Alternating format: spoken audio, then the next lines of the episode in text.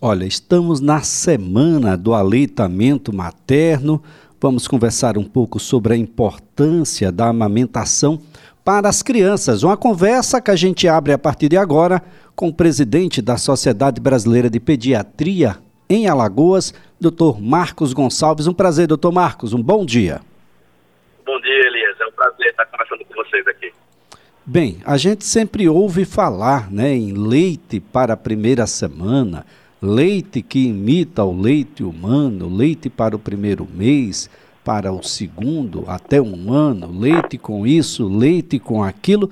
Esses leites, de fato, substituem o leite humano, doutor? Não, cada mãe produz o leite adequado para o seu filho. É um negócio impressionante assim. Você vê que existe uma diferença entre o leite que a mãe de um bebê que nasceu no certo ele é completamente diferente, por exemplo, de um leite que uma mãe produz que teve um bebê que é prematuro. Então, a, cada mãe produz um leite que é ideal para o seu filho. Esses leites que existem aí, eles, eles só estão indicados em situações bem especiais e bem específicas. Né? O melhor leite que existe realmente é o leite materno. O que dizer então do, do leite bovino, leite das vacas. Ah, bom, a gente não tem nenhum bezerro em casa, né, doutor? Isso. O leite da vaca, ele é produzido adequadamente para o filho da vaca, que é o bezerro. Ele não é um leite que é indicado para um recém-nascido, por exemplo.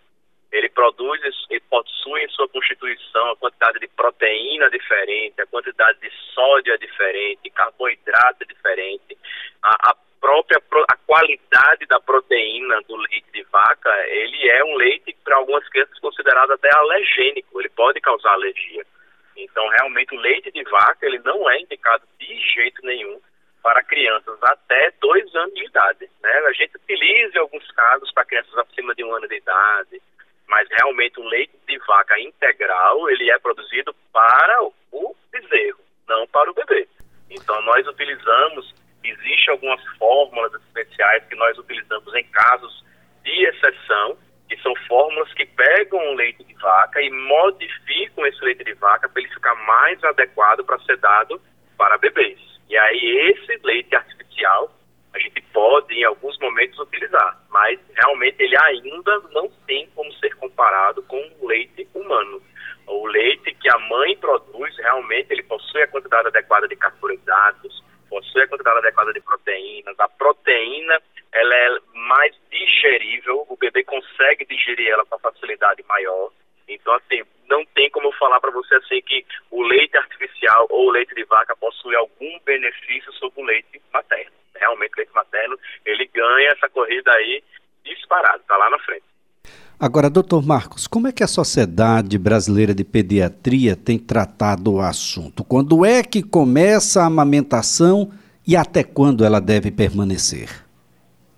A recomendação da Sociedade Brasileira de Pediatria e de todas as instituições, seja elas aqui nacionais ou internacionais, a recomendação é que o leite materno seja ofertado ao bebê desde do, da sala de parto o bebê acabou de nascer, se tiver tudo bem com o bebê, ele já é colocado no seio materno, dentro da sala de parto, e isso vai ficar persistindo até dois anos de idade.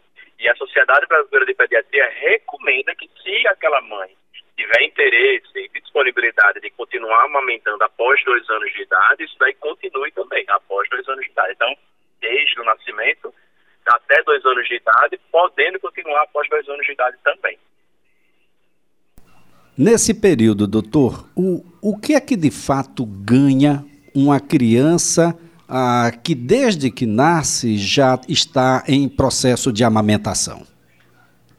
Quando comparado né, com o leite de vaca, ah, essas mães que ofertam leite materno desde o nascimento, exclusivamente só o leite materno e nada mais até os seis meses de idade, e depois de seis meses de idade vão começar, vai começar a introdução alimentar complementar. Então a gente compara esses bebês com aqueles bebês que estão tomando leite de vaca ou leite artificial, aquelas fórmulas que os bebês tomam, né, a gente vê que esses bebês e a mãe também possuem vários benefícios. O binômio materno-bebê tem benefícios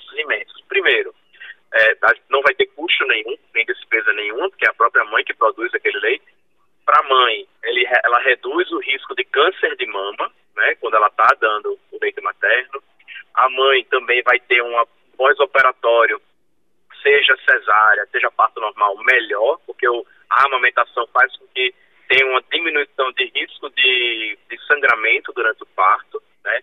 Aquela mãe também é, vai ter uma proximidade muito maior com o seu bebê, né? E para o bebê vai ter diversos benefícios: redução de risco de doenças cardiovasculares, redução de cânceres mais na frente na, na vida, redução de número de alergias. Então, assim, é uma lista imensa de benefícios, né? Que o leite de vaca ou leite artificial não vai propor.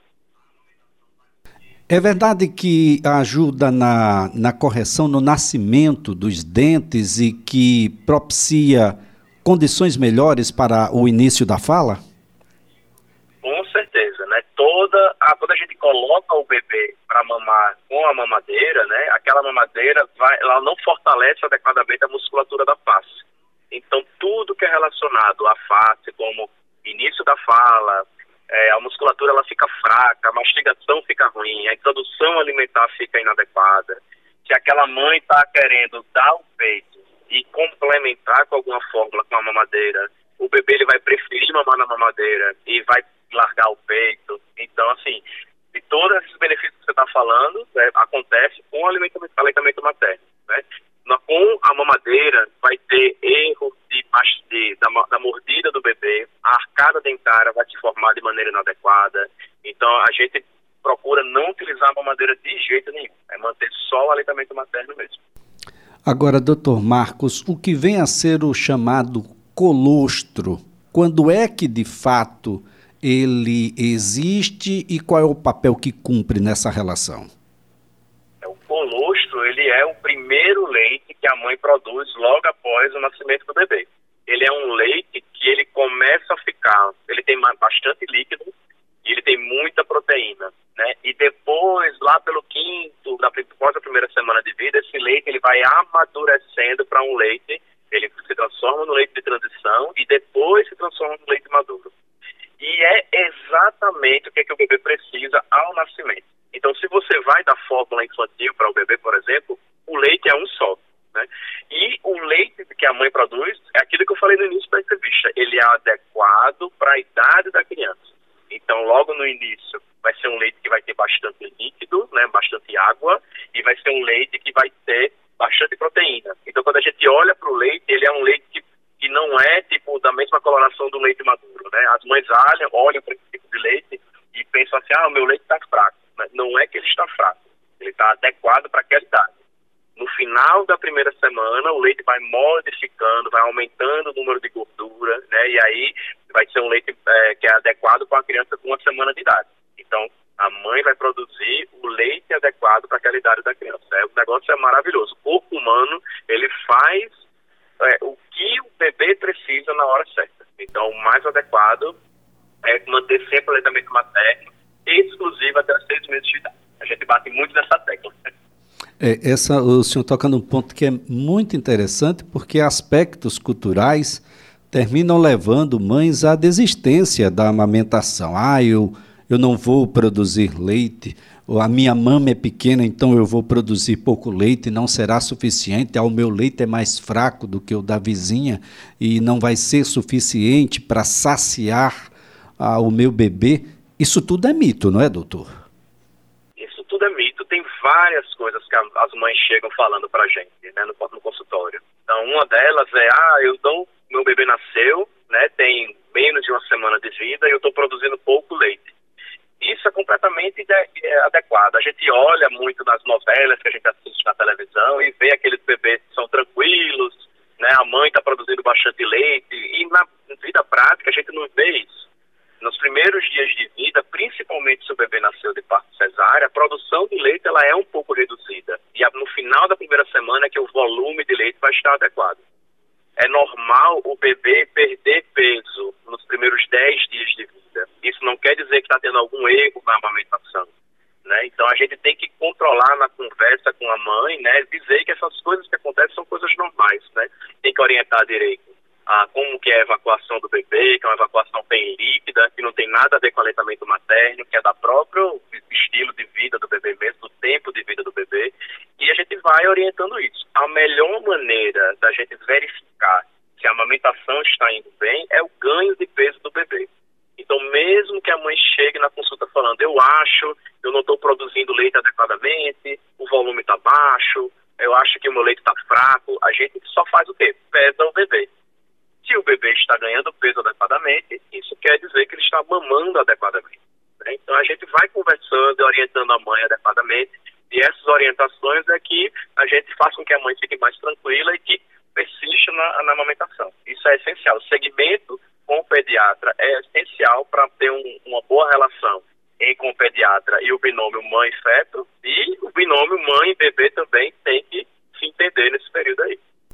Muito bem. Doutor Marcos Gonçalves, mais uma vez um, um prazer tê-lo aqui no CBN Maceió. Uma excelente semana para o senhor. Para você também, o prazer foi meu. Olha, doutor Marcos Gonçalves é presidente da Sociedade Brasileira de Pediatria em Alagoas.